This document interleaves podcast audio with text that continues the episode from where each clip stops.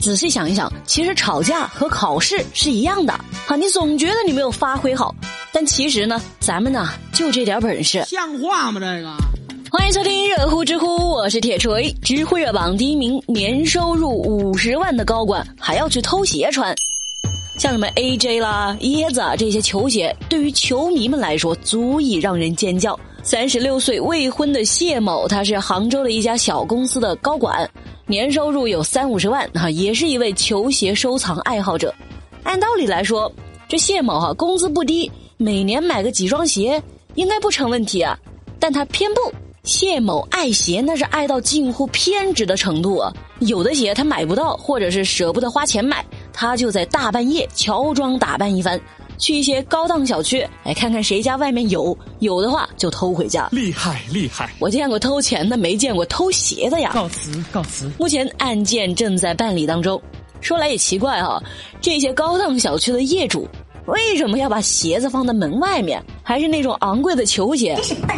瞧我这个笨脑袋。话说现在其实球鞋是很多年轻人的追求。我甚至还听到过一个男孩子说过一句话，他说：“ 我踩在脚底的。”不是血，而是底气。嗯，要铁锤看呢，你踩的应该不是底气，而是脚气。你到底要干什么呀？知乎热榜第二名，商场洗手间被网红霸占。好，网红的任务之一就是负责美美的在网络上泼照片嘛。最近杭州就有很多网红都爱上了在商场的厕所里拍照。那大家也知道，城市里的商场洗手间呢，一般灯光、装修环境那都还挺高级的。关键也不收钱，网红呢就发现了这个好去处啊，全都跑去商场换装拍照，一拍就是好几个小时。那有顾客想上厕所，急得不行，又没办法。保洁阿姨说，有的网红拍完照后还会留下许多垃圾，这根本就不好清理。行吧，铁锤宣布哈，从此以后厕所网红诞生了。看来以后商场里不仅要贴什么禁止乱扔垃圾的标签了，还得贴 禁止拍照。拍一罚十，谁拍罚谁。不就是个小小的张麻子吗？笨！知乎热榜第三名，六十二岁的老太太躺在床上关灯玩手机，导致眼中风。听说过眼睛也会中风吗？六十二岁的熊女士在睡觉之前有个习惯，那就是躺在床上刷会儿手机，看看新闻和短视频呐，朋友圈。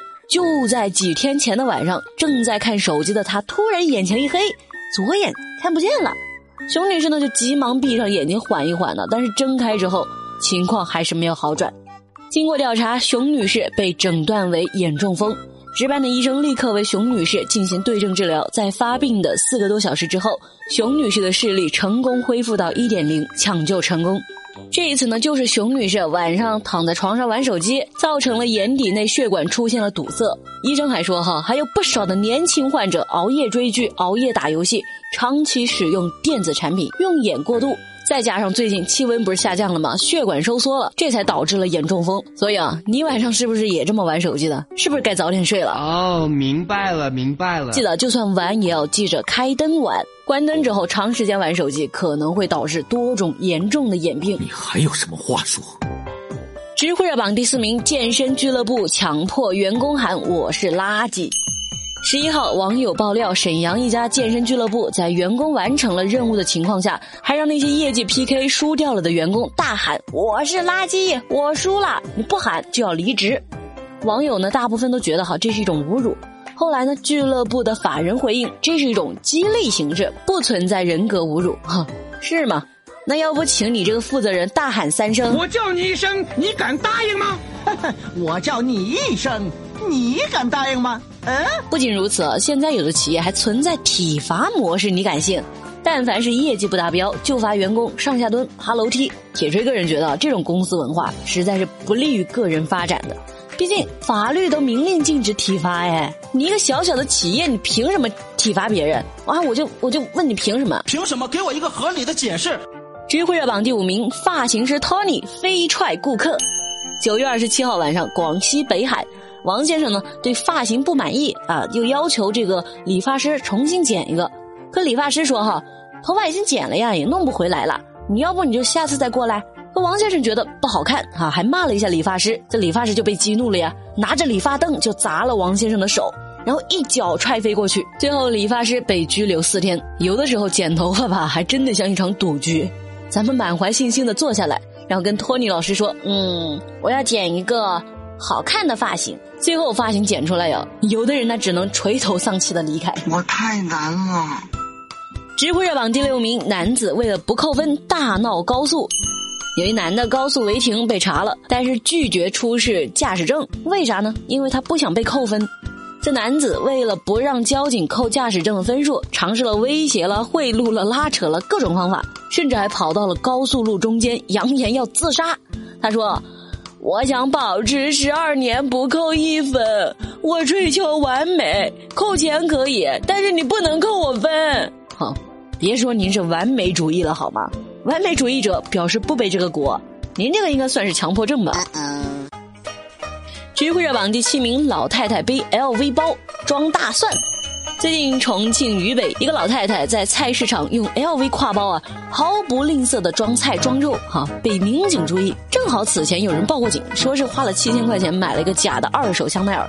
这警察就顺着地址摸排，正巧发现了 LV 老太太形迹可疑，随后找到了制售假的嫌疑人，查获了四百多个奢侈品的假包和大量的假造防伪标签。这老太太的女儿被抓之前还正准备考一个奢侈品鉴定师呢，哈，为了把假的做得更真。你看哈，反派往往死于高调。人家在家中坐，警察从天上来呀！铁锤虽然不太了解奢侈品的，但是香奈儿包包。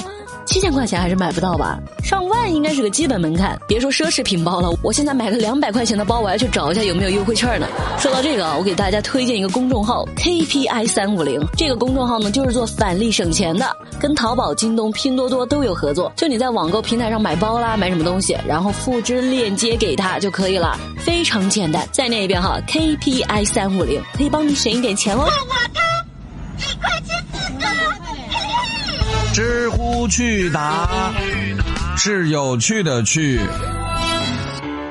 提问：泡面怎么吃最香？我就跟你说哈，泡面啊，永远都是别人吃的时候闻着最香。提问：有哪些瞬间你觉得自己是被重视的？就嗯，怎么说呢？我就。就是那个推销员哈，在电话里面恳请我，哎，不要挂断的时候，我觉得我是被重视的。